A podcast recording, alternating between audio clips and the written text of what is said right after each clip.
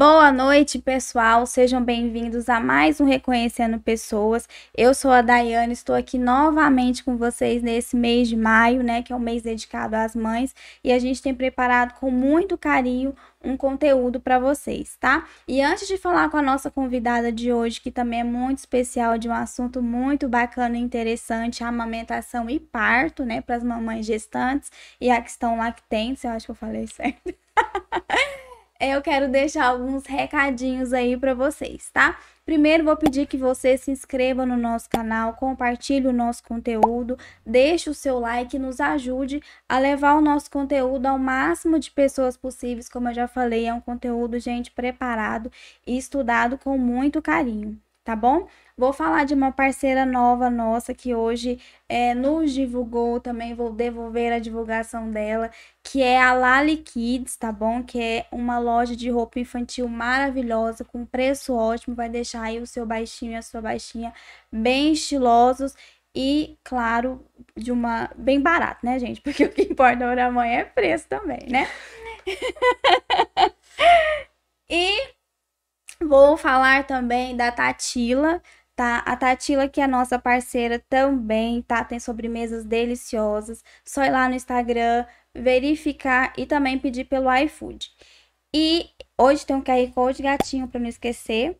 Aqui tem nosso QR Code, tá? Para você nos ajudar também de cá, não sei. Não, só baixo dele. para você nos ajudar aí com a quantia que você quiser, com um real o mínimo, tá, gente? Pra gente poder melhorar aqui é, a nossa parte técnica, tá bom? Porque tudo a gente faz aqui, já falei novamente, com carinho, então a gente precisa da ajuda de vocês.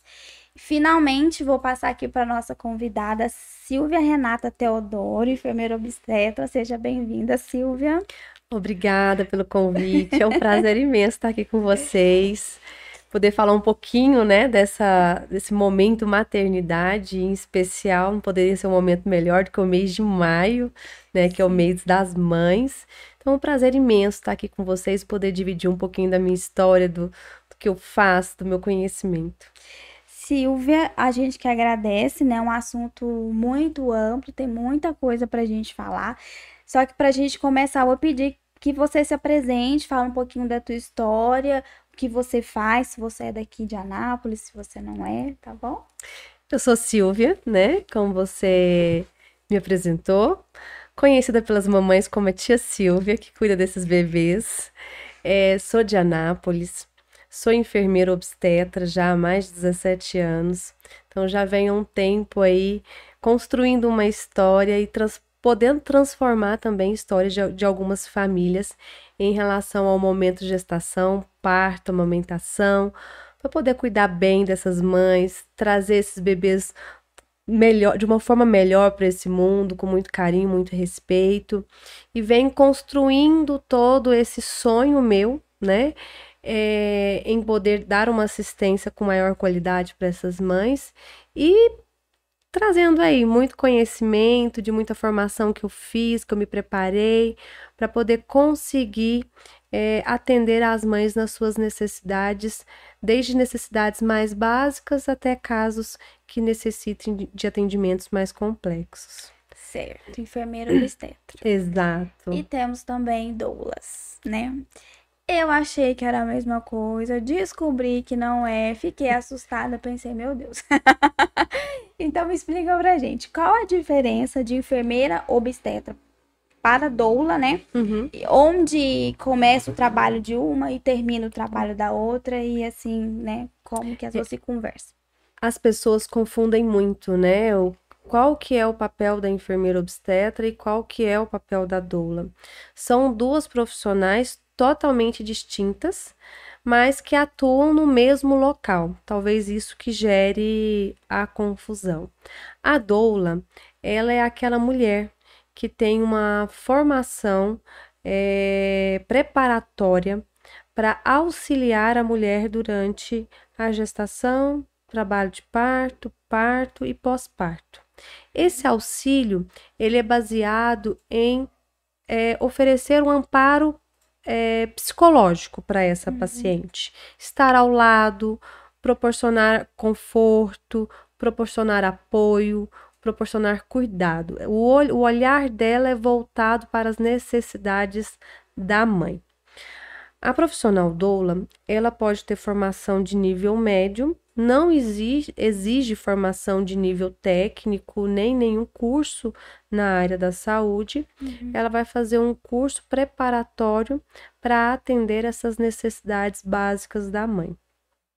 A enfermeira obstetra, ela já vem com uma trajetória de formação obrigatória para que ela tenha essa especialidade. Né? A enfermeira vai fazer a graduação, ter a formação em enfermagem e depois a especialização em enfermagem obstétrica ou residência em enfermagem obstétrica. Então a gente passa por um tempo de atuação para é, vivenciar e atuar de forma técnica na assistência da mulher, desde a gestação, parto, pós-parto e é, essas outras fases iniciais da maternidade. Né? É, a enfermeira obstetra, ela pode atender para natal de baixo risco, ela pode assistir o parto de baixo risco, então, ela pode avaliar essa paciente, ela pode fazer um toque, ela pode fazer uma avaliação de um BCF, que é o batimento cardíaco fetal. Então, ela tem todo o conhecimento técnico para garantir a segurança da assistência daquela mulher durante toda essa fase, né? E a gente trabalha em parceria com os médicos obstetras na assistência conjunta para essa mulher nessa fase. É uma equipe. É uma equipe, exatamente. Cada um tem o seu papel, né? E que somado à função do outro, a gente consegue atender aquela mulher, aquela família, naquele momento, de uma forma bem respeitosa e dentro de todas as necessidades dela, onde cada um tem o seu papel muito bem definido e que complementa nessa assistência integral a essa mulher. Entendi, muito bem explicado. Então, uma enfermeira, ela, ela também pode ser uma doula, ela pode prestar essa. Olha, esse... infelizmente, hoje no Brasil, a gente tem esse conflito, né? Existem muitas enfermeiras que fazem cursos de doulas e acabam atuando também como doula. Mas são papéis muito distintos, muito diferentes. Ou você é doula ou você é enfermeira, uhum. né? Então a gente precisa ter essa separação para que você realmente entregue o que essa gestante buscou no seu atendimento. Certo. Então, agora vamos começar do começo. Ficou claro que uma profissional faz o que a outra faz, a gente desmistificou isso aí, né? Uhum. Porque era uma dúvida muito grande. Acho que a maioria das pessoas tinham. Eu tinha. Tem. Não, muitas mulheres vêm até mim, né, buscando a minha assistência é, como se eu fosse doula. Aí eu falo, não, não sou doula, eu sou enfermeira obstetra, eu trabalho assim, assim, assim, assim, e a doula tem uma outra função. Então a gente acaba construindo essa, esses conceitos, né, essa diferenciação de quem faz o quê, em forma, é, eu, eu falo que são doses homeopáticas, né? Passinhos de formiga que a gente vai conseguindo trazer a informação porque ela é bem conflituosa mesmo da forma com que é colocado. É, sem dúvida. Então, começando do começo. Silvia, estou grávida, né?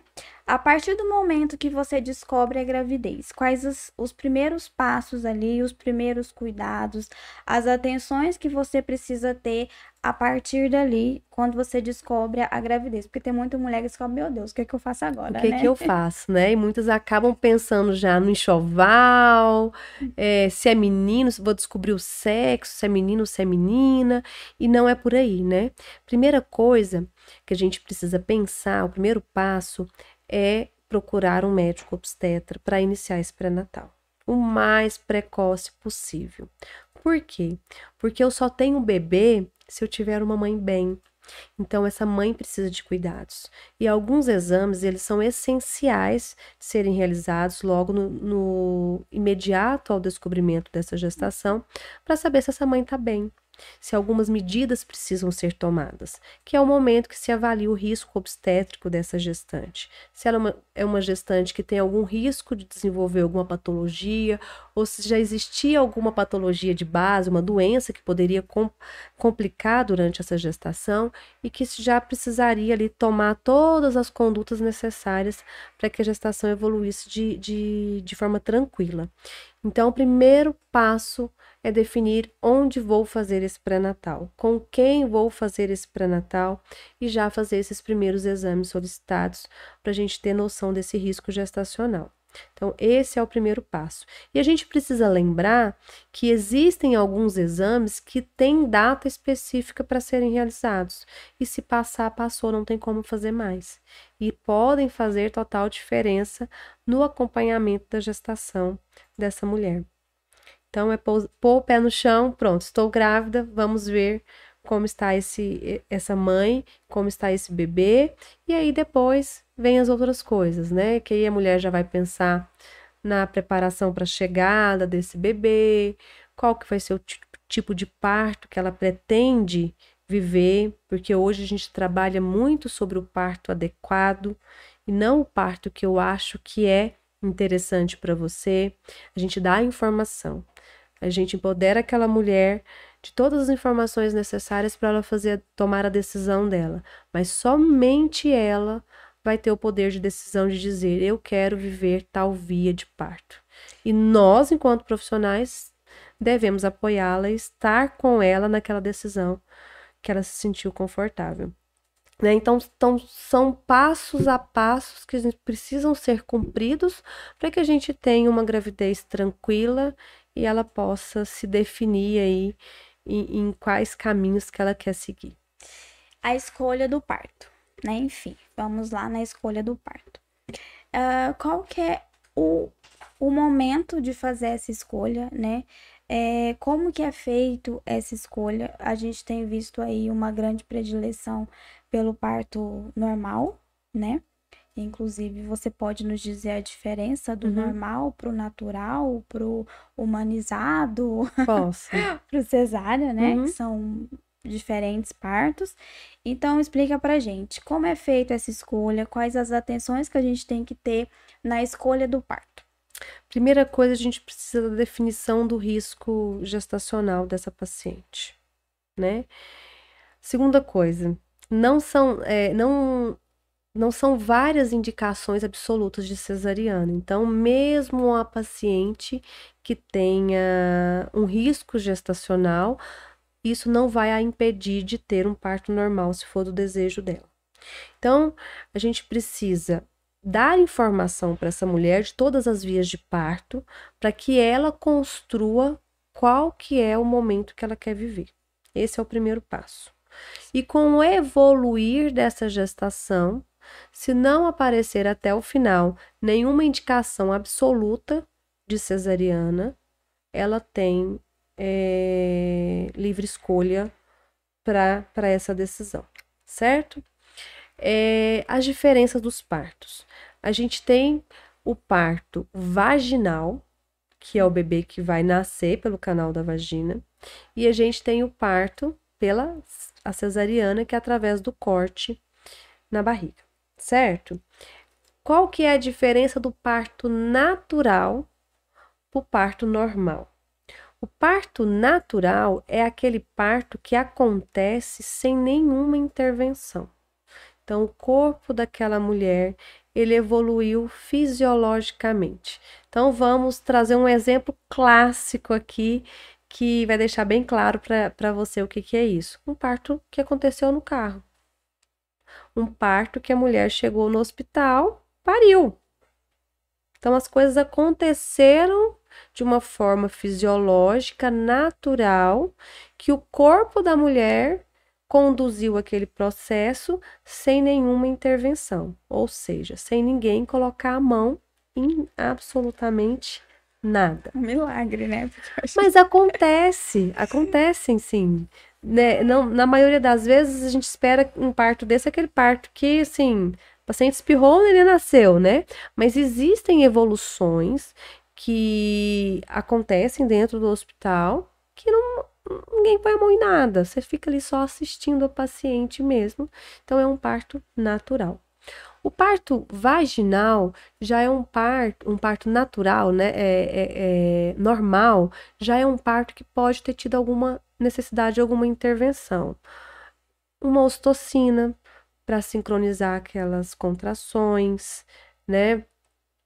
É, alguma intervenção, alguma manobra que a gente tem que fazer de posicionamento com aquela mulher durante o expulsivo daquele bebê. Então, a partir do momento que gera uma intervenção para facilitar aquele nascimento, a gente já não tem um parto natural mais.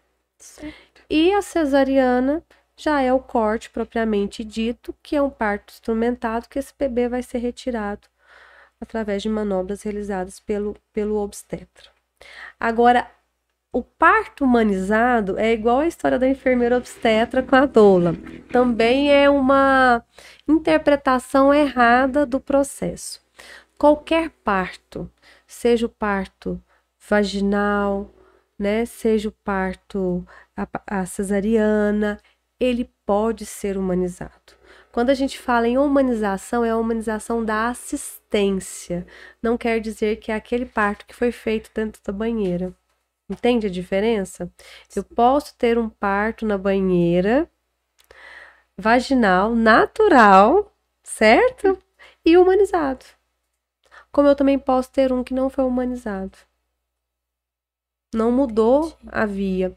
A humanização ela é, a, é a forma com que a gente conduz a assistência daquela paciente, sendo uma assistência respeitosa, é, onde a gente entende os limites, os limites dela, onde ela define a posição que ela deseja estar, onde ela tem liberdade para caminhar, onde ela tem liberdade para comer, onde ela tem liberdade para falar não quero desse jeito, então, isso é a humanização da assistência que pode acontecer em qualquer via de parto, independente de, de qual via que essa paciente escolheu.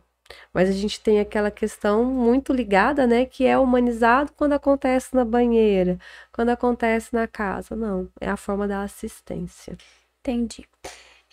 É, sobre ainda o parto, Silvia, eu acho que você já deve ter passado por esse tipo de situação.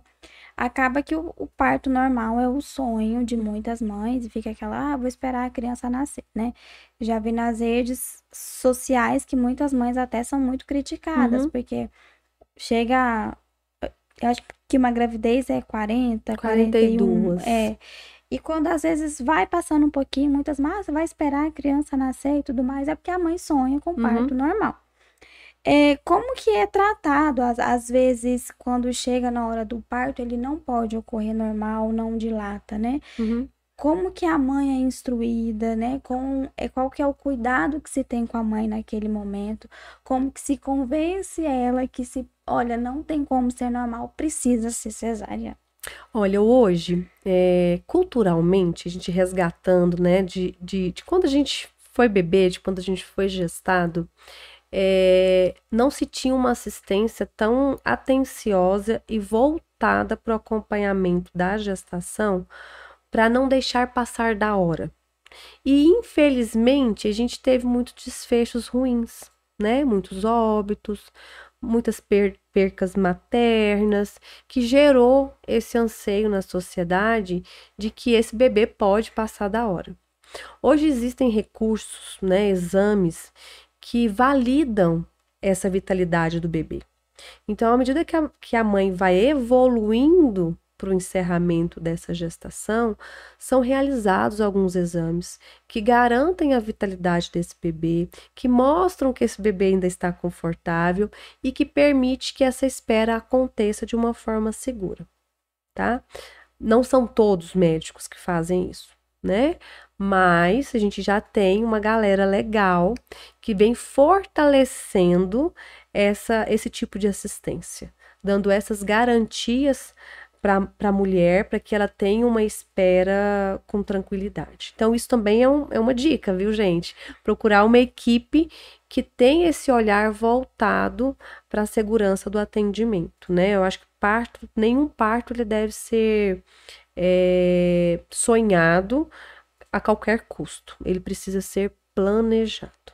E quando a gente planeja um parto normal, a gente também planeja uma indução, a gente também planeja uma possível cesariana. Tudo isso é construído com essa mulher durante esse pré-natal. Para quê? Para que no momento lá no final, que ela está numa situação de decisão imediata, ela não tenha dúvidas do que ela tenha que fazer. Então, isso é construído. Então, a gente fala, a gente não fala só de parto normal.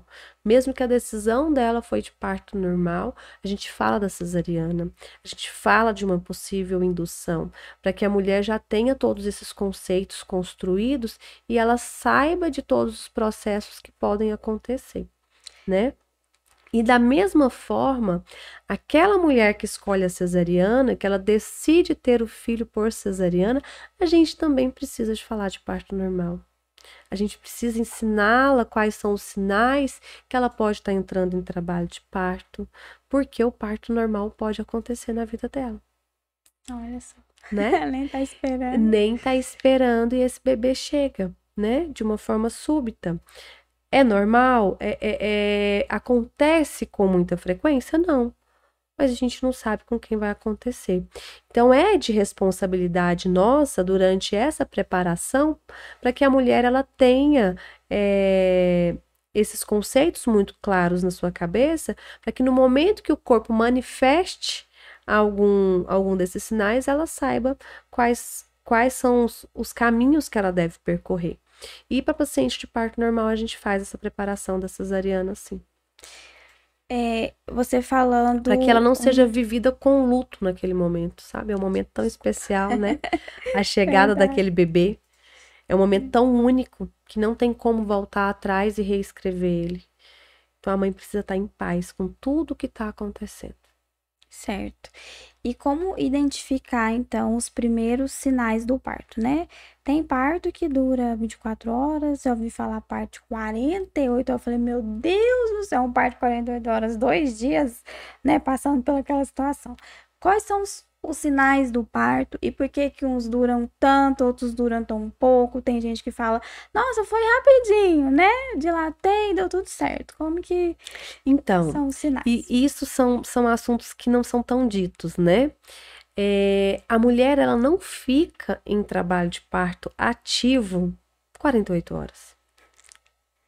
E, na maioria das vezes, elas contam desde aquela primeira contraçãozinha que ela sentiu, que ainda era uma fase latente, que era um, um pródomos, como todo o tempo de trabalho de parto.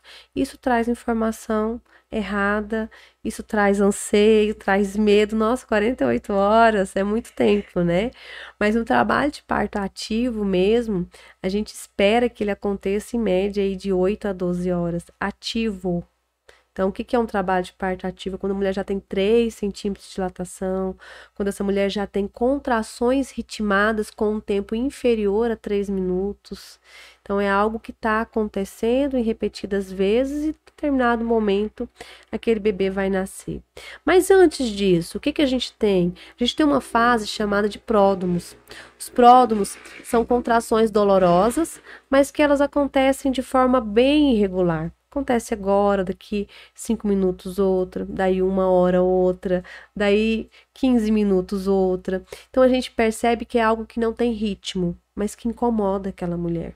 A partir do momento que isso se organiza, mas que a gente tem tempo superior a cinco minutos de uma contração para outra, a gente está numa fase latente, que eu não sei dizer quanto tempo vai durar. Entende por que, que elas mensuram que durou 48 horas, durou 36 horas? Mas a fase ativa mesmo, que é o que determina que aquele bebê vai nascer, que eu brinco muito que é ladeira abaixo, não tem como voltar, né? É quando a gente já tem uma dilatação de mais, de mais ou menos 3 centímetros e um intervalo de contrações inferior a 3 minutos. Entende? Então a gente tem uma regularidade, que aí aquele útero está trabalhando para expulsar aquele bebê ali de dentro, que aí é um tempo mais reduzido. Né? O grande problema é que as mulheres vão de forma muito precoce para o hospital, muitas vezes até por falta de instrução mesmo. né?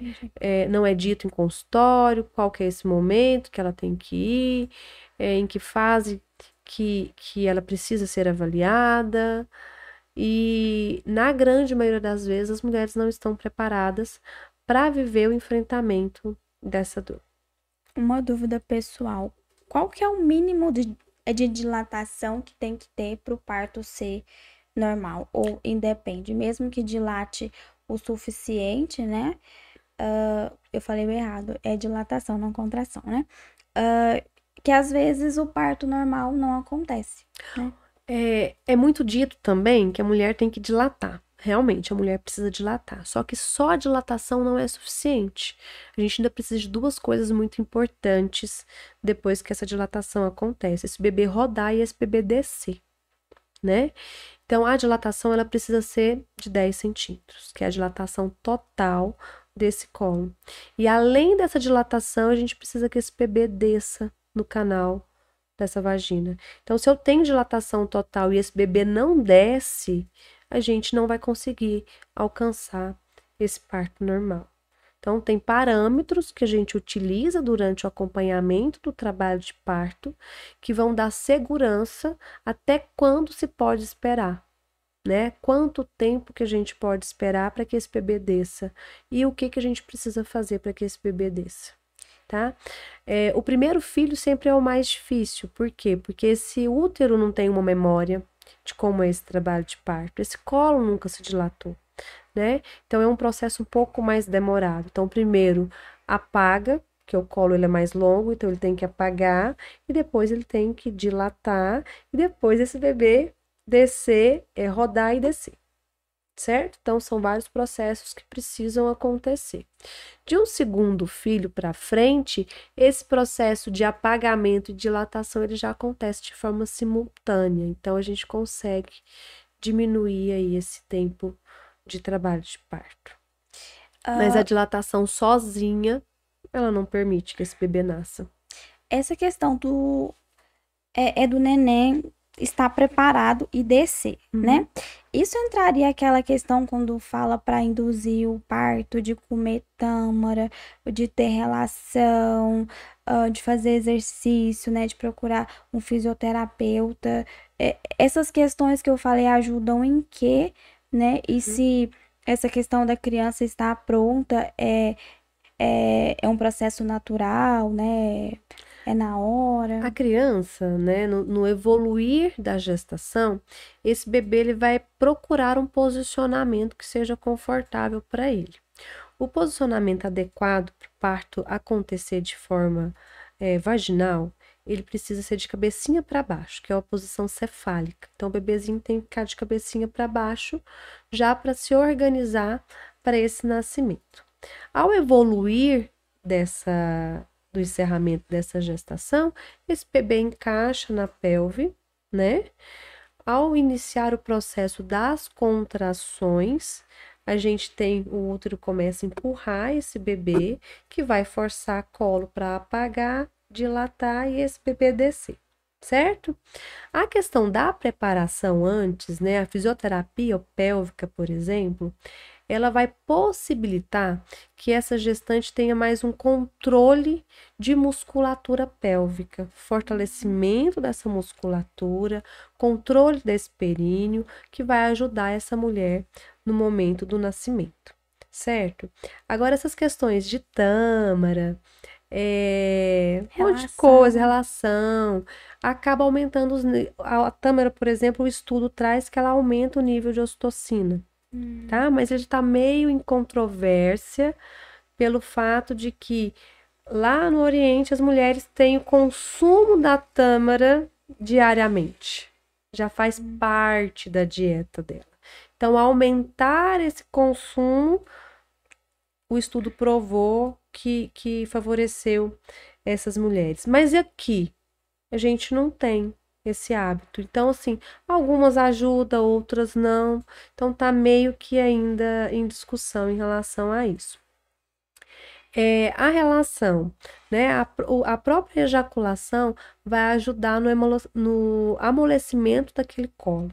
nessa fase final, também que ajuda no processo.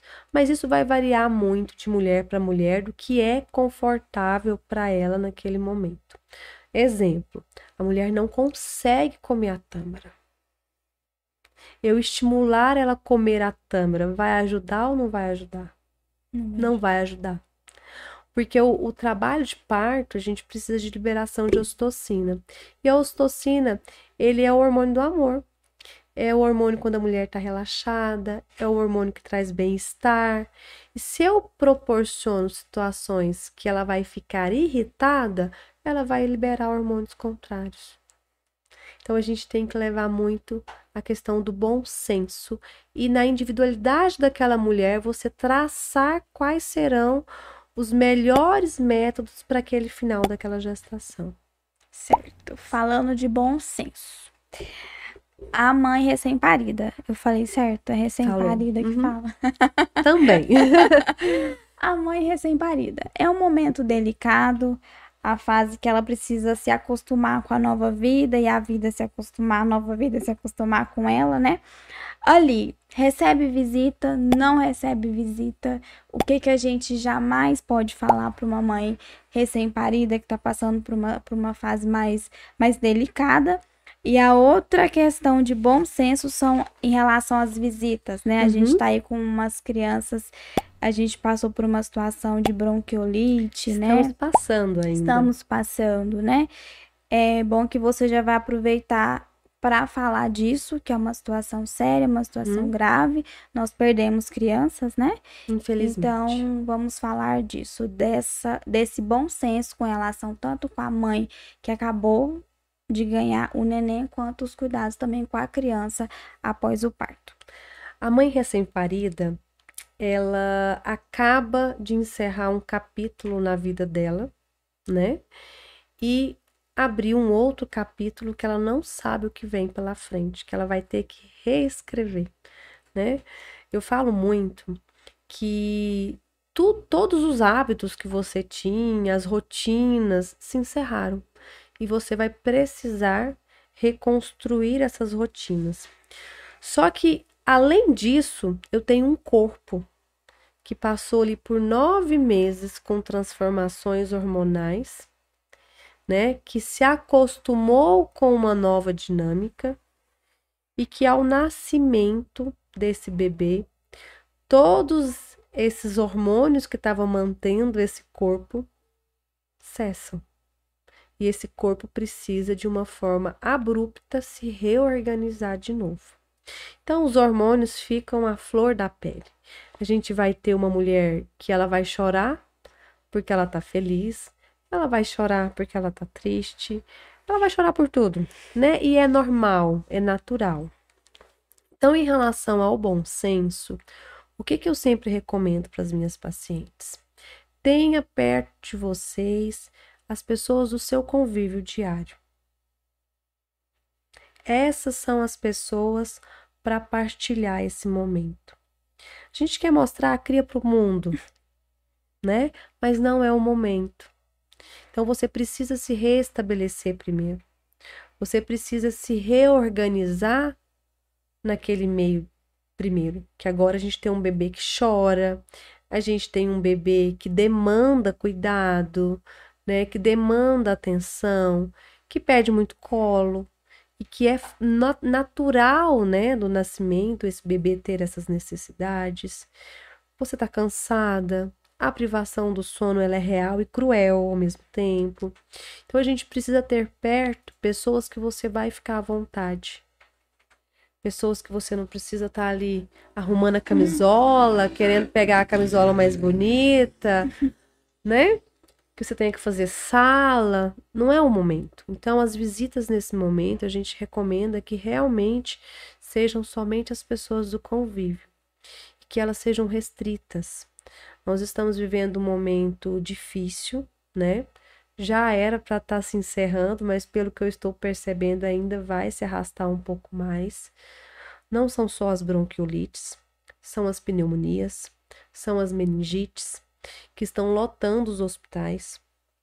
É, são crianças que não são vacinadas, são crianças que tiveram contatos com adultos com pequenos resfriados, resfriados comuns e que não tinham imunidade e desenvolveram um quadro respiratório grave. Então a gente, a gente precisa proteger essas crianças.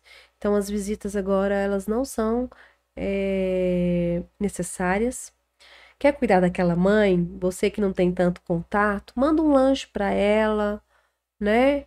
Pergunta se ela precisa de ajuda com alguma coisa na casa e não fique de cima daquele bebê. Deixe que os cuidados com o bebê sejam realizados pela mãe.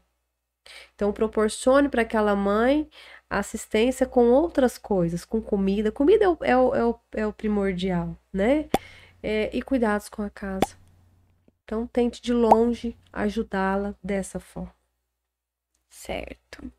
Enfim, então, bebê em casa, mamãe em casa, sem visita, é a grande hora.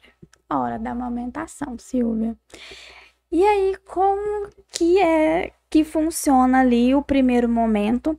Ele ocorre no hospital, eu creio, porque a criança, eu sei que a minha mãe trabalha em maternidade, ela não pode sair de lá sem ter a primeira pega, né, que fala. Então, a partir dali, a mãe sozinha em casa, né, já, já sem a ajuda de ninguém, né? como que são os primeiros passos para amamentação? Então, eu vou voltar um pouquinho. os primeiros passos para amamentação, eles devem ser pensados ainda na gestação, né? Porque a gente tem muito aquele instinto de achar que é pegar o bebê no colo, oferecer o seio e que ele vai abocanhar e que ele vai mamar lindamente. Não é assim. Parir é fácil. Amamentar é uma luta.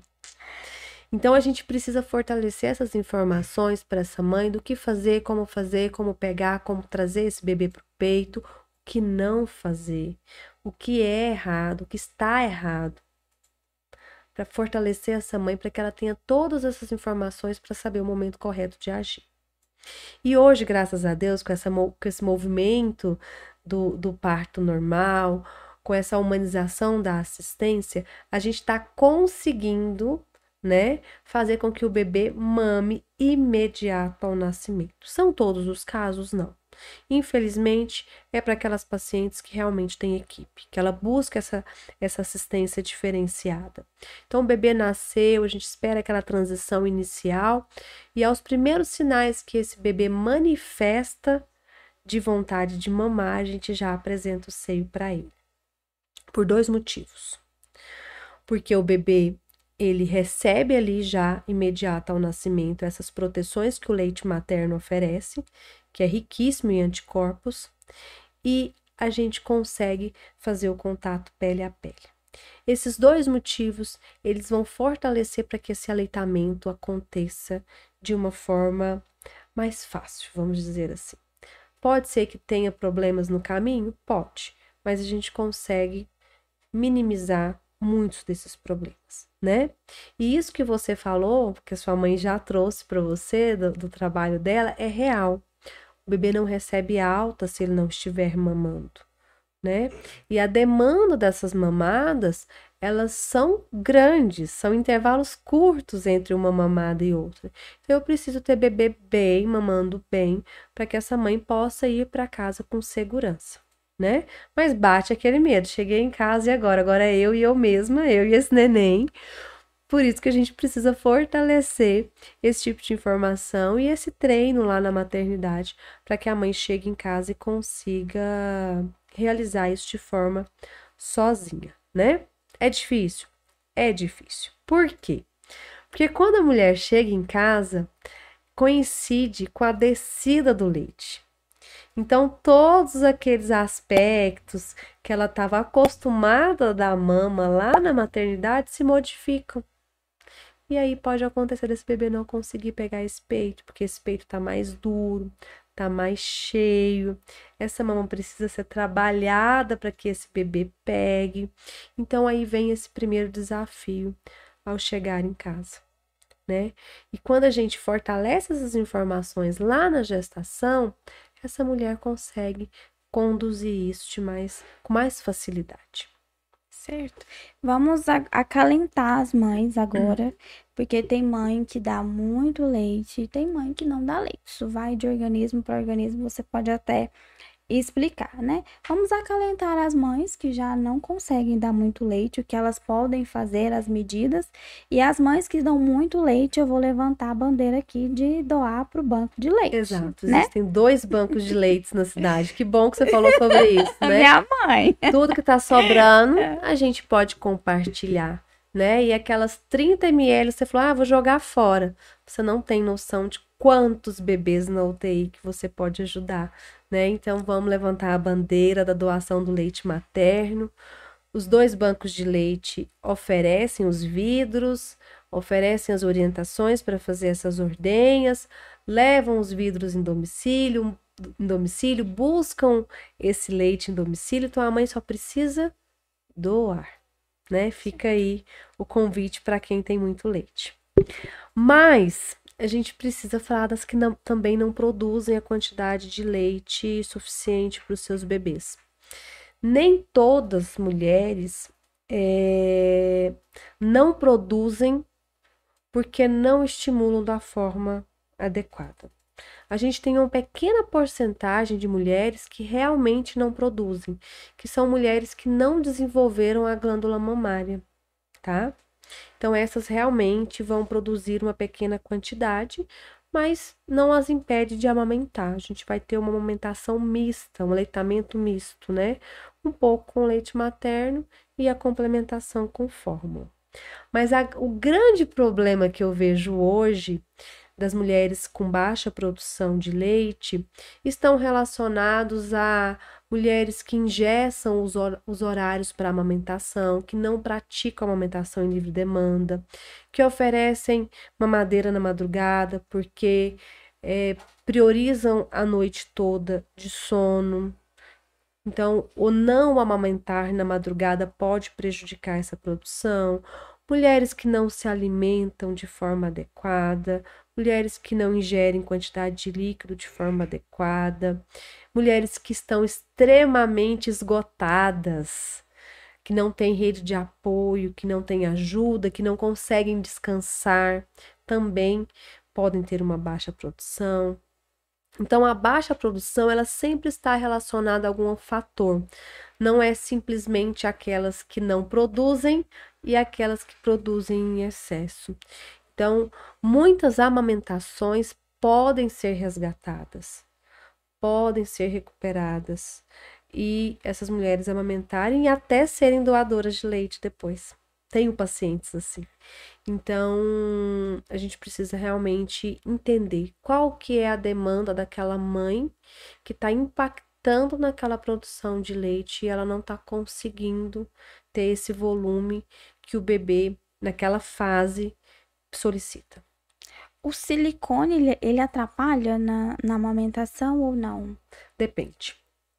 É, o silicone, ele camufla a, a real, o real formato daquela mama. A quantidade de glândula que aquela mulher tem. Então, toda paciente que chega para mim que tem prótese, eu pergunto para ela: você tem foto desse seio antes da implantação dessa prótese? Por quê? Porque pode ser um daqueles casos de mulheres que não desenvolveram a glândula e a gente fica ali estimulando, estimulando, estimulando e demora a perceber que realmente é uma mulher que não vai conseguir chegar numa produção adequada de leite. E a outra situação que o silicone é, acaba comprometendo é que aquele espaço que aquela glândula tinha para crescer para aumentar, porque esse peito ele termina esse desenvolvimento na gestação, está ocupado pela prótese. Então eu vou ter uma mulher que vai ter uma sensibilidade maior nessa mama, é, que ela vai ter um pouquinho mais de dificuldade para lidar com esse processo de adaptação com esse bebê mamando. Mas, de regra geral, ele não atrapalha. É, uma, vamos ajudar também as mães nos momentos de desespero, tá? Tô amamentando, tá de madrugada, não tem como ligar para ninguém, procurar ninguém, nenhum profissional, né? Ali naquele momento, Ah, meu peito sangrou, rachou, o bebê não pega. O que fazer ali naquele momento, Silvio? Quais você fala assim, olha, essa é a primeira ação de momento que Cheguei no desespero, não consigo amamentar. fazer? A gente tem que pensar que a prioridade é alimentar aquele bebê, né? O desespero vai aumentar ainda mais se eu não conseguir saciar a necessidade daquele bebê. Então é ordenhar, ordenhar e oferecer através da colher. Gente pode ser a colherzinha tradicional, colher dosadora, um copinho, aquele copinho de café, aquele co- copinho de, de dose, de vidro, que é fácil, cabe aqui dentro da mão e a gente consegue oferecer para aquele bebê. Então, se aquela mãe ela não consegue trazer aquele bebê ao peito por alguma limitação, seja dor, que tá assim, sufocante, ela precisa alimentar aquele bebê. Então, é ordenhar e oferecer o leite para ela poder respirar e pensar o que que eu posso fazer. Vou procurar ajuda para resolver isso, para poder ficar mais confortável e conseguir amamentar meu bebê. Certo.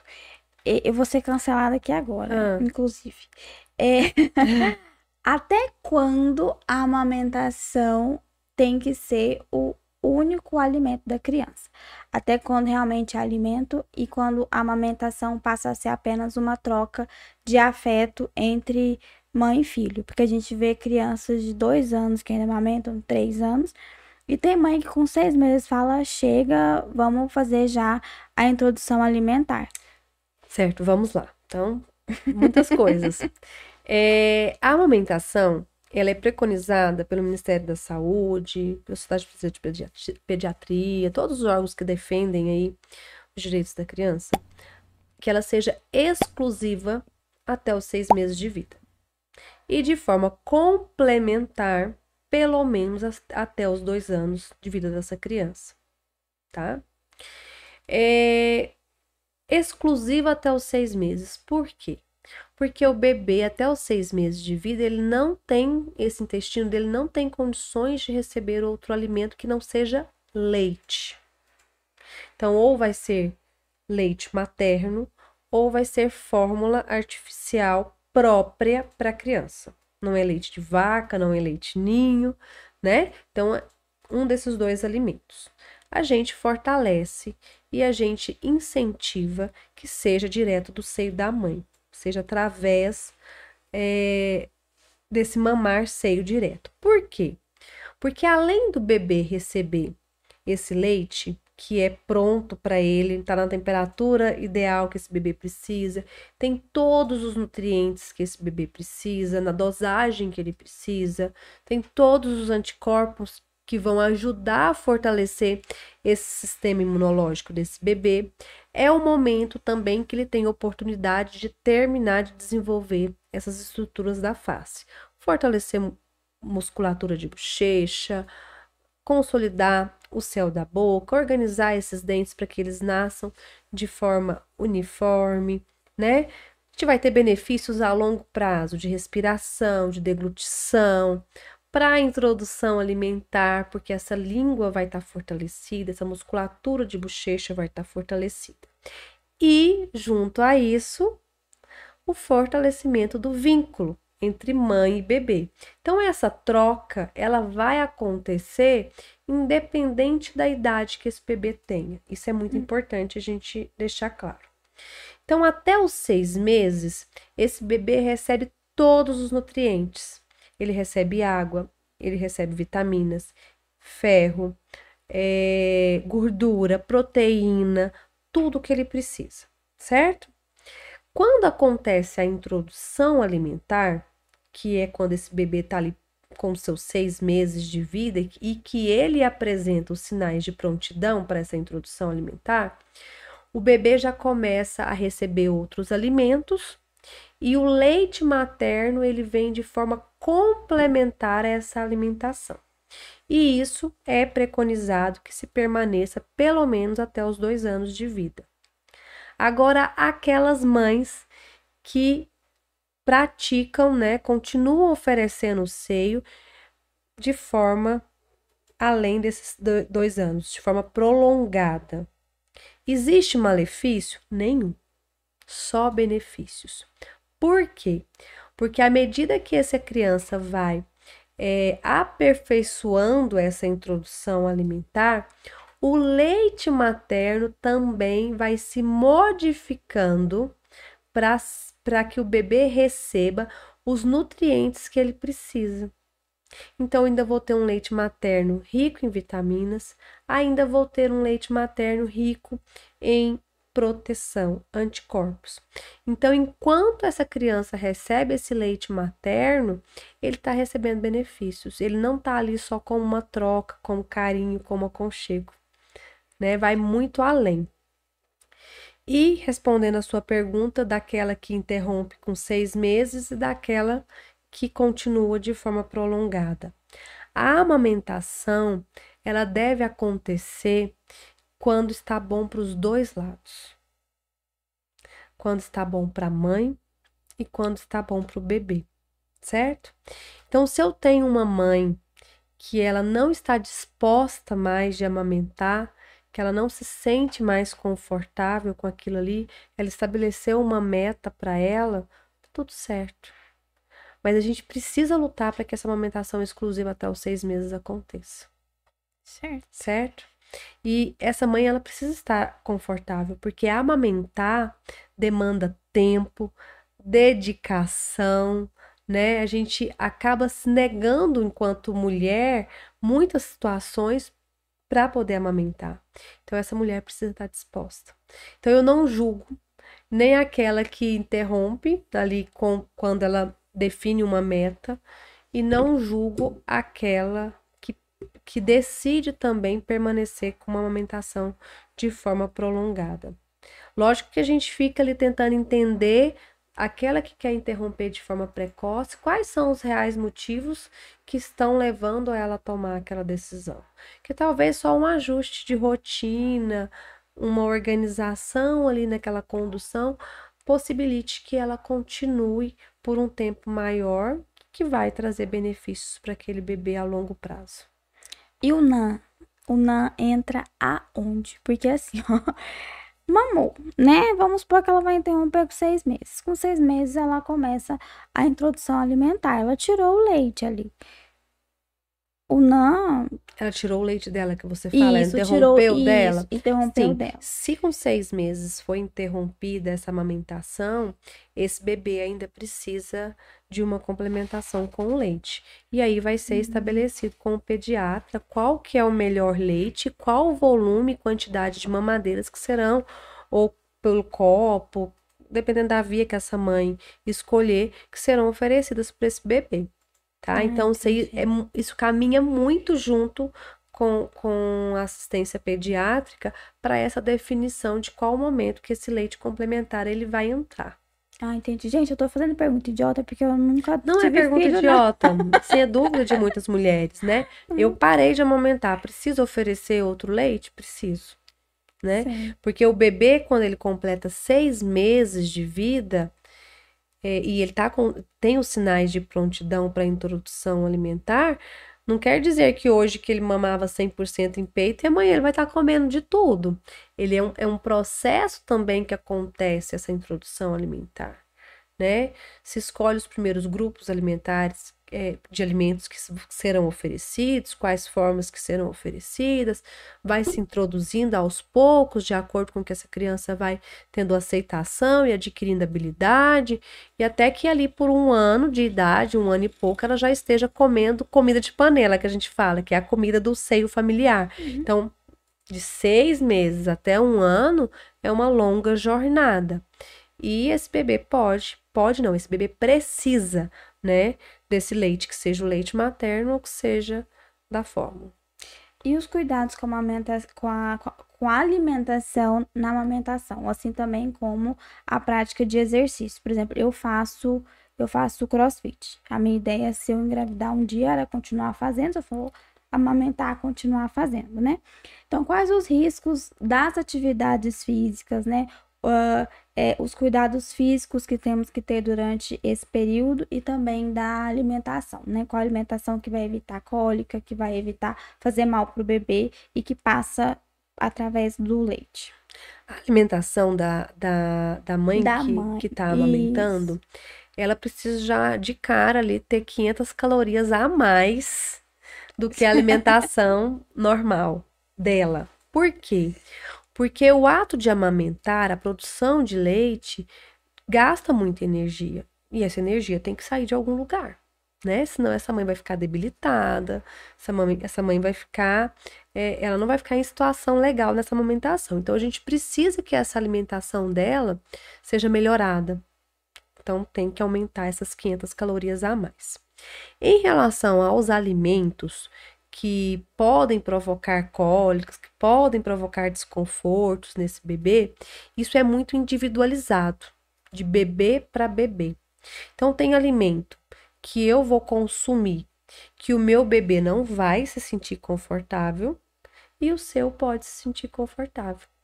Então, hoje a gente não, não faz mais restrições alimentares para essa mulher. A gente observa. Lógico que café, que são é, que é estimulante, a gente não vai incentivar essa mãe a consumir, e se consumir vai ser em pequena quantidade, é, industrializados, enlatados, multiprocessados. Então, a gente pede para que essa mãe retire esses alimentos da sua dieta, que a gente descasque mais, desembale menos, né, para que tenha uma alimentação mais equilibrada. E a gente vai observar o comportamento desse bebê. Então, eu sempre oriento as minhas pacientes a fazer um diário da sua alimentação para aquelas crianças que apresentam cólicas, por exemplo para a gente tentar identificar se algum alimento está relacionado com aquele episódio de desconforto daquele bebê.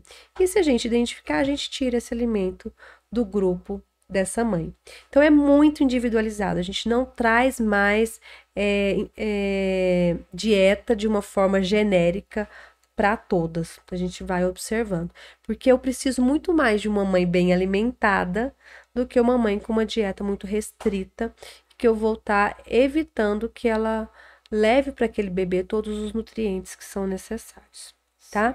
Em relação à atividade física, a gente precisa ter alguns cuidados. Se são atividades físicas que vão ter um gasto calórico muito grande e que essa mãe também vai suar muito, vai perder muito líquido, a gente precisa devolver isso para ela na alimentação e na hidratação para não ter impacto na produção de leite.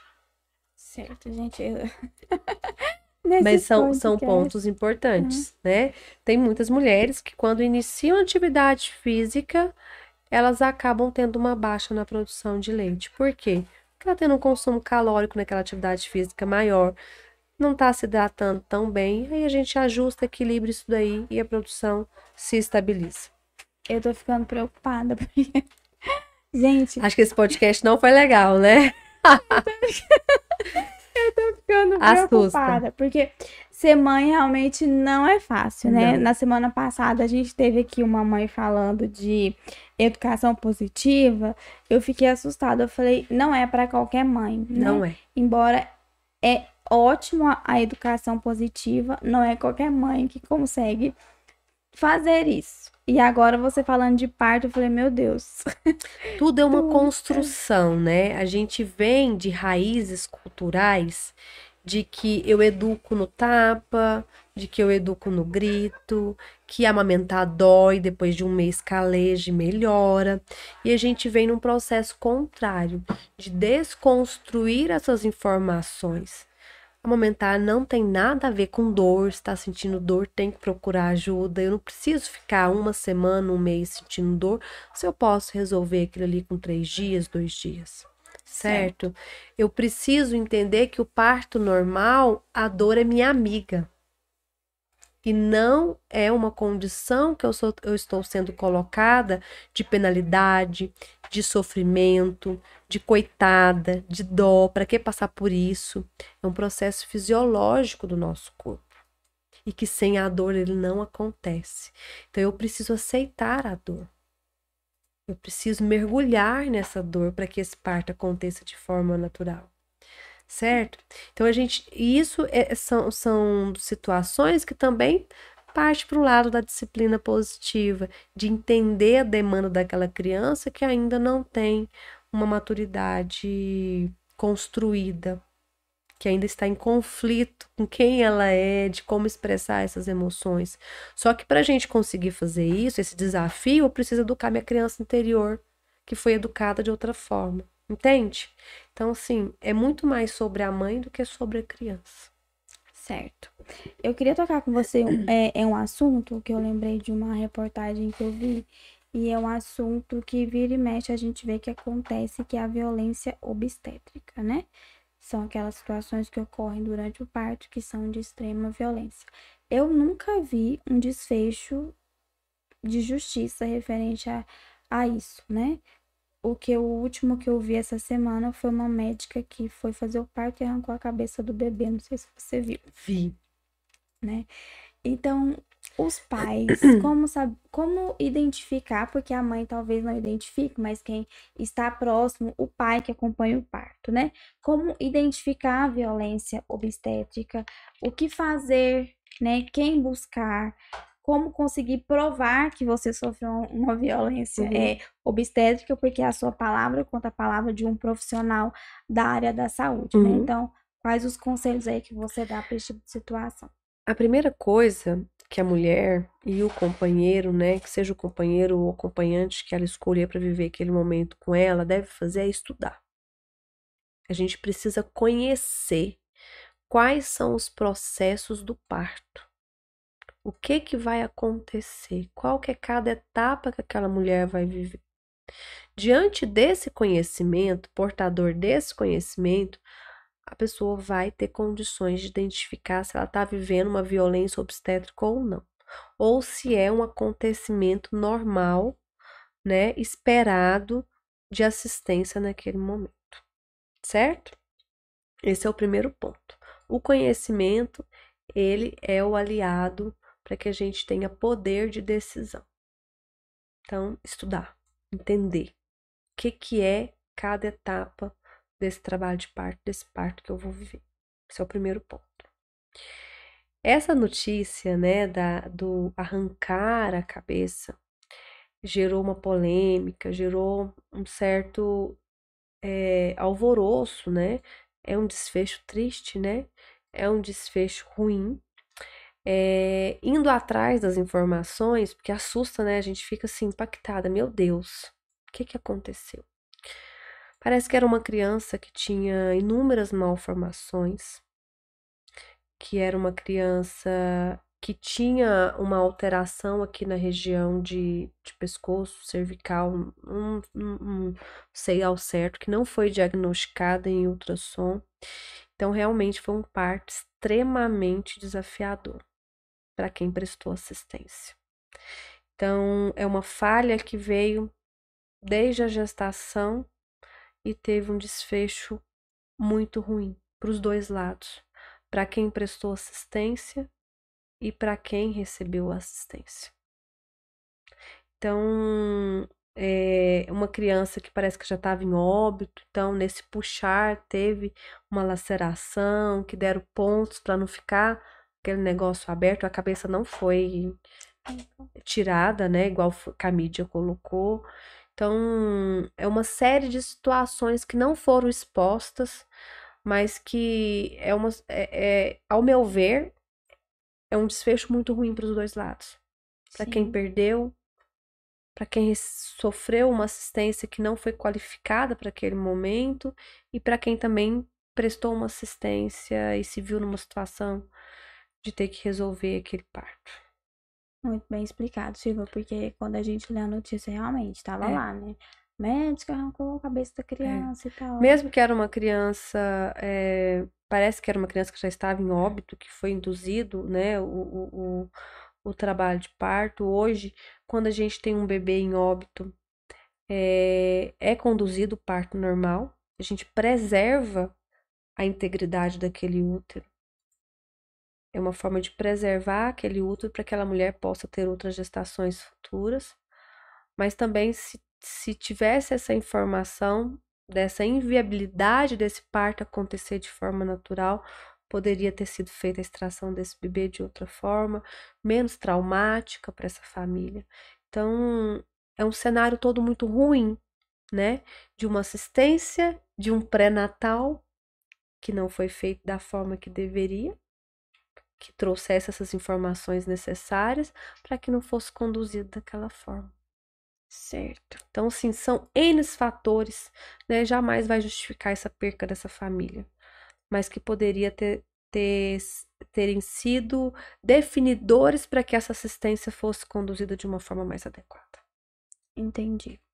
E agora falar de um assunto aqui interessante, Células tronco. Células tronco. Você colocou lá no seu Instagram, é, se preocupar com o futuro, né? Pensar é. no futuro. Vamos falar um pouquinho então dessa coleta de células tronco, é a importância de se fazer, né? É, em que momento isso é feito, né? Para tirar o medo aí de quem fica com medo, né? Como, quais os benefícios disso, Silvia? A gente precisa dizer que a gente está caminhando para o futuro próximo, que a medicina regenerativa ela vai ditar muito como serão os tratamentos, né? Então a gente está saindo aí da curativa, onde se tratava somente por meio de medicamentos, e a gente está bus buscando na medicina regenerativa as possibilidades de intervir com as células que dão a origem a todos os tecidos, células tronco.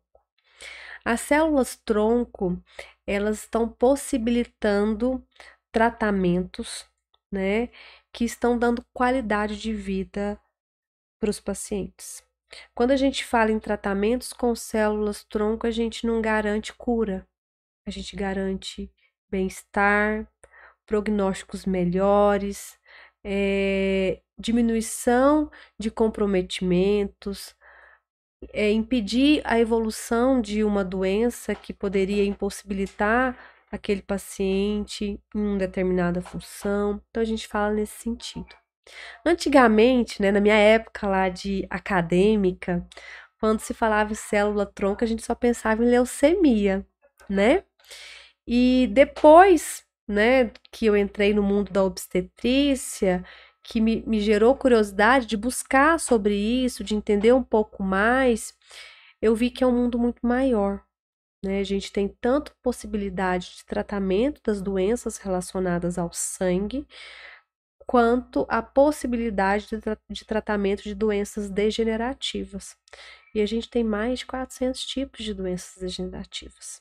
Né, que trazem sequelas para pacientes e que a gente consegue, em muitas delas, tratar com células tronco. Então, quando coletar? As células troncos, elas são coletadas, podem ser coletadas em dois momentos. No momento do parto, né? O bebê nasceu, cortou ali, clampeou e cortou aquele cordão umbilical, a gente coleta aquele sangue que fica no cordão umbilical até a placenta. Então, é um procedimento totalmente indolor. A gente coleta esse sangue e a gente coleta um pedaço do tecido do cordão. Então, a gente pega um pedaço de uns 10 centímetros desse cordão, que é o outro material. Então, a gente consegue dois materiais: as células hematopoéticas, que são as do sangue, e as células mesenquimais, que são as do tecido.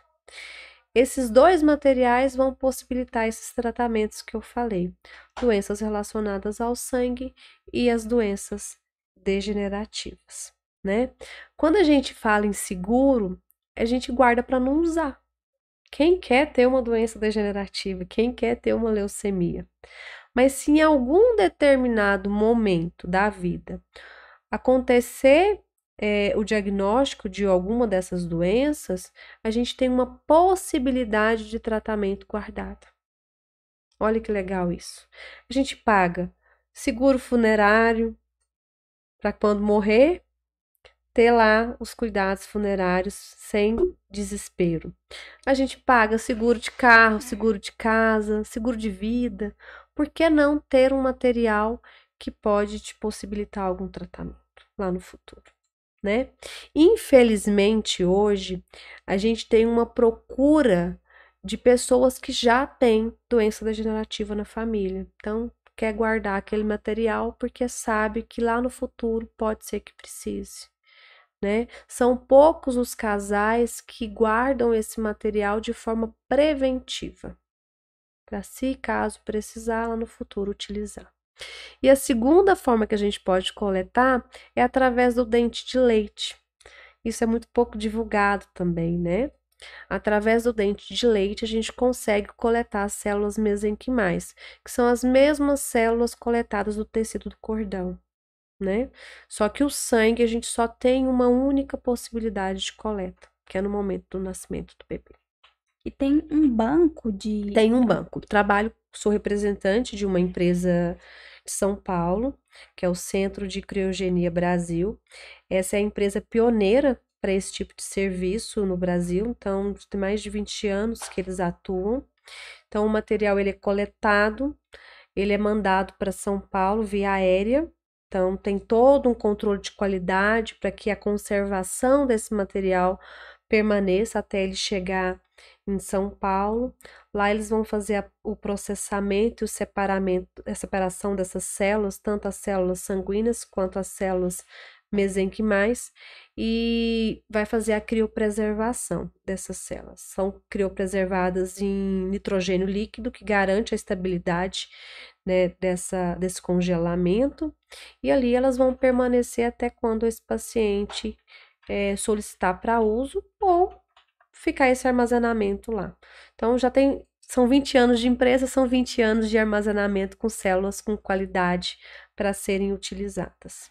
É bem interessante. Se alguém quiser saber mais, gente, porque o nosso tempo aqui é curto, não dá para falar tanto, se tem custo, se é de graça, como que é feita a identificação e tudo mais, não vai dar para falar tudo aqui. Vai lá no Instagram da Silvia, empoderar.ph, isso. isso, que lá tem as informações, procure ela no direct, tá? Para tirar mais dúvidas. Eu quero fazer uma última pergunta que fugiu da pergunta de parto, né? Quais os benefícios do parto normal? Ele realmente é melhor que o parto cesárea, Silvia? Só para finalizar da célula então tronco, então, tá. você falou de custo, né? Custo. Não é um custo alto.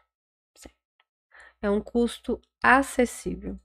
E assim, e manter esse material congelado também não é um custo alto. Então, que a gente tem aquela impressão que é algo inalcançável, né? Mas não, não é. Tá? É. Deixar, deixar essa dica aí para vocês. Saber. É de graça. Que é, não é de graça, mas é acessível, muito acessível, bem acessível. Ai, é, em relação aos benefícios do parto normal, eles são reais. Gente, o bebê vai nascer de uma forma fisiológica. Só da gente parar e pensar que eu não vou ter o corte de sete camadas da minha barriga, de uma cirurgia que eu vou estar aberta, né? A gente já coloca um, um benefício aí gigante em relação a isso, né? É, vai voltar esse corpo mais rápido, né? A mulher vai ter mais disposição, sim, para cuidar desse bebê, porque ela não está com, com, com uma incisão ali na barriga, que ela precisa ter movimentos mais lentos, que ela precisa ter mais cuidados em relação a, a essa cirurgia, né? Além da recuperação desse corpo, que, que era uma gestante, ainda tem a recuperação de uma, de uma cirurgia. Então, no parto normal não tem nada disso, tá? Então, eu vou ter uma mulher mais ativa, eu vou ter um útero que não foi cortado, então o risco de, de hemorragia é menor do que num útero que passou por um processo de cirurgia. Então, os benefícios são gigantes, né? Incomparáveis. Mas também a gente não vai deixar, não vai julgar e nem assim. vai é, é, crucificar aquela mulher que escolheu uma cesariana. Sabe Só aquele. Fazer, tá, ah, sabe aquela, aquela frase, meu corpo, minhas regras? Uhum. Em partes, né? Ela é muito, muito, muito real, muito, muito certa. Por quê? Porque eu que vou passar o processo. Eu que vou viver o processo. Então, eu preciso estar em paz com essa decisão. E quem está me assistindo tem que me apoiar e me conduzir para que aquele momento meu seja especial. Sim. É, Pode é- falar. não, é só porque chegou uma pergunta aqui e eu respondi, eu não sei se eu respondi certo. Vai lá. É, a pergunta foi assim: como pode ser armazenado dente de leite em casa ou não é possível? Não é possível. Senão eu tava rica, né? Vamos lá, dentista. dentista. Me ajuda. Vamos lá. O dente de leite, né, para a gente poder ter o material é, que é a polpa desse dente de leite, que tem essas células tronco, no momento que a mãe percebe que esse dente começou a amolecer, né, ela precisa procurar o odontopediatra que faz o acompanhamento do filho, precisa ser feita uma higienização, uma limpeza dessa boca, desses dentes, remoção de tártaros, tudo isso. E a extração desse dente vai ser realizada por esse dentista. Ele vai ter que anestesiar e fazer a extração desse dente. Por quê? Porque essa polpa, ela tem que ser retirada viva. E quando o leite o dente, de- o dente cai em casa, que a mãe tira, o que, que aconteceu com essa polpa, dentista? Ela morreu, não é isso? E quando ela morre, a gente não tem mais célula tronco viável para utilização ali, tá? Mas é um procedimento super simples, tranquilo de ser realizado. Ainda bem que foi explicado, né? Criança com dente de leite. Ia guardar os dentes tudo e mandar para coleta de célula tronco, né? Não ia ser uma coleta adequada e, e viável. Silvia, vamos caminhar para o fim, né? Vamos lá. É, eu vou te fazer algumas perguntinhas. É, antes eu quero te fazer uma outra, né? Porque eu fiquei curiosa. Você já fez muitos partos. Muitos partos. Muitos. Tem algum que te marcou que foi mais emocionante para você? Ah, e tem vários, né? É difícil de você falar assim, aquele foi mais emocionante que o outro. Porque cada família, a gente cria um vínculo, né? A gente constrói desde a gestação, a preparação para esse parto. Então, cada família tem uma história especial que a gente viveu junto. Então, hoje eu não consigo dizer para você, ah, tem um parto em especial que que me marcou. Existem histórias inusitadas de situações que aconteceram que, quando você faz essa pergunta, vem à mente. Mas eu não poderia dizer que um é mais especial que o outro. Ah, eu imagino, são Tem são parte que a muitos. gente chora, que a gente ri, e sempre tem lembranças muito boas. Que bom. Você fala amor. E o, o parto aqui que mais foi marcante pra gente foi o parto que aconteceu com o tenente dentro da viatura, Hum, que o bebezinho nasceu com o cordão umbilical enrolado no pescoço e que ele conseguiu realizar o parto e ainda salvar a criança. E o companheiro dele desmaiou, o pai do menino desmaiou. É, para quem não viu esse episódio, de- depois que terminar, volta uns aí pra trás aí, que é uma história bem engraçada dele contando. E, e difícil da gente fazer um corte porque ele passou meia hora pra contar essa história. Tem um monte Chorou. de reviravolta, chorou. E deu tudo bem. O menino hoje já tá grande, já joga bola. E Tá é bem, certo, é, né? foi bem legal. Então, aí você vê que é uma situação inusitada, né? Então, situações inusitadas marcam. Já tive parto dentro de carro, dentro de casa, na porta do hospital, aquela coisa, né? Que você lembra. E, e marca muito a gente, né? Essas histórias, porque te pega de surpresa. Tem Eu Jeito. Vai nascer, vamos nascer e vamos tentar fazer com que aquele nascimento seja especial, independente do lugar que aconteceu. Esses partos, né, são os que menos dão errado. Por quê? Porque é aquilo que a gente falou lá no começo, que ele acontece de forma natural. Mas o ideal é mesmo que a gente consiga é, estar em um lugar que a gente consiga oferecer a assistência que essa paciente precise. Porque como pode dar tudo certo, também pode dar tudo errado.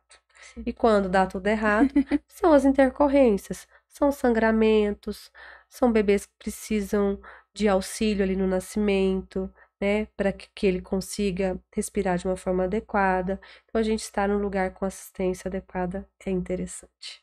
Ótimo. Não sou contra as equipes que fazem é, é, assistência domiciliar, mas desde que tenham todo o material necessário, igual teria no hospital, para prestar assistência tanto para a mãe quanto para o bebê. Certo. Né?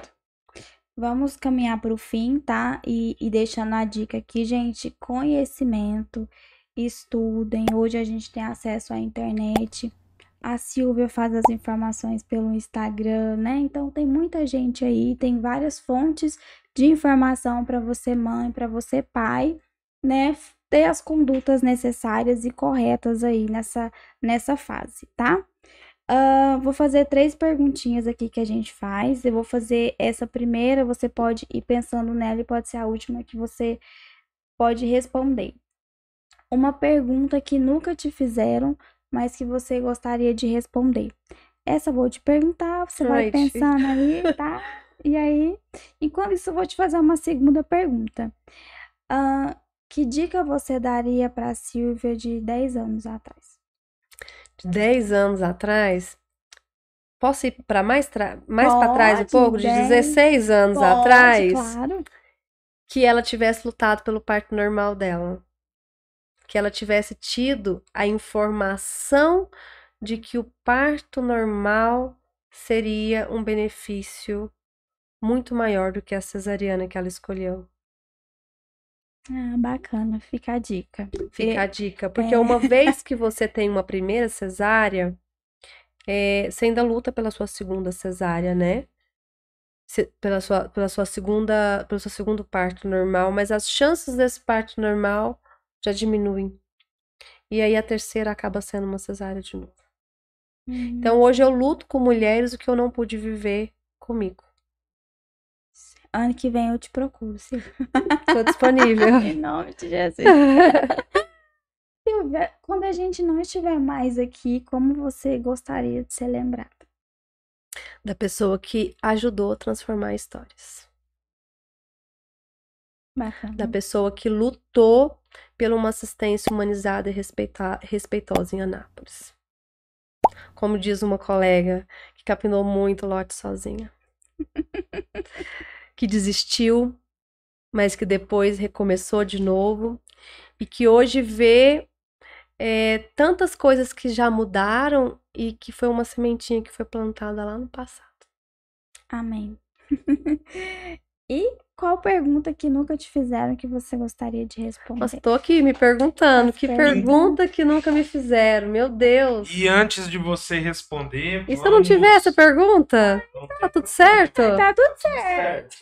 Mas antes aí, você ir pensando nessa pergunta, hum. nós vamos aqui estar tá falando um, pessoal, um pouquinho com o pessoal que tá ouvindo a gente aí, né?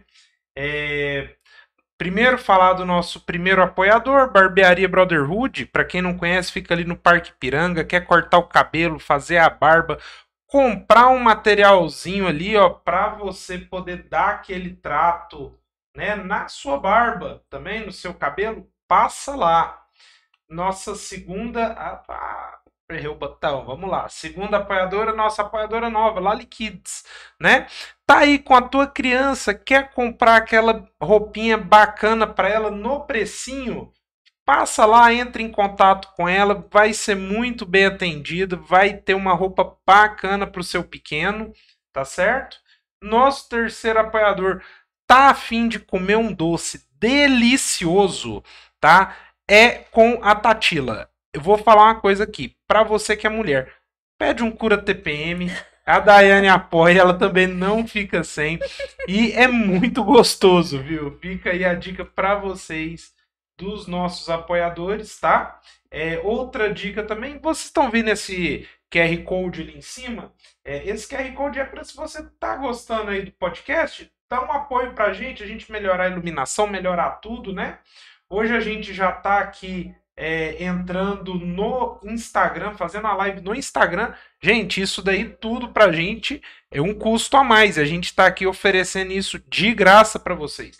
Então, se puder, dá essa força pra gente. Um real, dois reais, o tanto que você puder. Quer dar mais? Pode dar mais também. A gente aceita de coração. Ah, não quero ajudar, quero fazer um Pix? Reconhecendo pessoas, arroba gmail.com. Faz direto na, na nossa conta aí que a gente tem muita coisa ainda para comprar, tá bom? Para poder fazer um trem profissional mesmo. É, e voltando à pergunta aí, qual pergunta que nunca te fizeram e que você gostaria de responder? Ou se você não tiver essa pergunta, qual a pergunta que mais te fizeram e que você responde sempre? é, vai que tá muito difícil. Uma gente Essa facilita. tá difícil, facilitou. Essa daí é a que todos me perguntam. É clássico de todos os casais. Seus partos foram normais?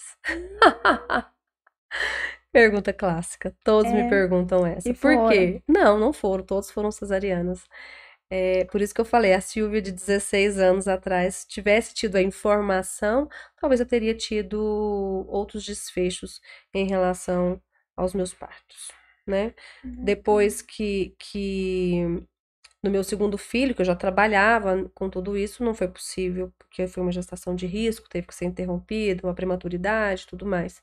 E aí o terceiro já você é mãe de três. Já aconteceu, né? Então, mãe de três. Sou mãe de três.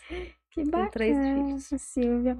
Silvia, eu adorei te receber aqui, foi muito bom. O seu assunto, ele é muito amplo. A gente foi falando rapidinho de muita Isso. coisa para todo mundo entender o que você faz, que é um trabalho lindo. Eu admiro muito o seu trabalho. E se eu não tivesse feito farmácia, talvez eu teria feito.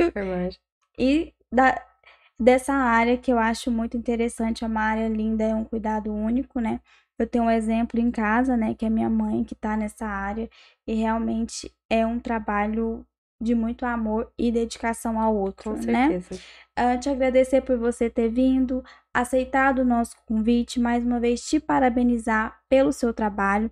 Você pode voltar aqui outras vezes para a gente falar mais e mais dos seus assuntos e olha para essa câmerazinha aqui e pode deixar um recado aí pro pessoal pra gente finalizar, tá bom? Tá bom. Eu queria agradecer primeiro pela oportunidade, né, da gente poder conseguir conversar um pouco mais sobre maternidade. Maternidade hoje é minha vida. Vivo por isso, vivo para isso. Uma paixão que me conquistou. É... E o que eu queria deixar de recado, além de tudo que a gente já disse aqui, é que você mãe, que você pai, que vocês busquem conhecimento, que vocês estudem, que vocês se fortaleçam e que vocês é, tenham muito claro quais são os desejos que vocês querem viver nesse processo de gestar, de parir, de cuidar e que vocês sempre também busquem é, pessoas que compartilham dos mesmos pensamentos que vocês para que essa assistência seja linda, porque é um momento tão único na vida de vocês e que ele é vivido naquele momento ali de uma forma única mesmo e não vai ter como voltar atrás, ter ah, não gostei que foi daquele jeito, gostaria de fazer diferente. Infelizmente não tem jeito. Então a gente só consegue construir histórias, transformar histórias a partir do momento que a gente fortalece o conhecimento e a gente planeja cada detalhe daquele momento que a gente deseja viver. Muito bem dito, tá, gente? Cada mãe é única, cada filho é único, cada gestação é única. Não se comparem com o que você vê nas redes sociais, com a mãe ali, com a mãe acolá. Viva o seu momento, viva a sua história e viva muito bem vivido, né? Exatamente. né? É, é seu, não tem como, é né? Seu. A régua do outro não vai servir para medir a sua vida. Então a gente precisa tratar cada família na sua individualidade. Verdade. E vamos ficando por aqui, tá bom? Continue nos acompanhando. Semana que vem eu estarei aqui com a Casa Joana, tá? Que é uma ONG que acolhe crianças com autismo e síndrome de Down, tá? A gente vai bater um papinho sobre isso. Fiquem ligados com a gente na próxima segunda-feira às 8h30. E é isso, beijo e até mais.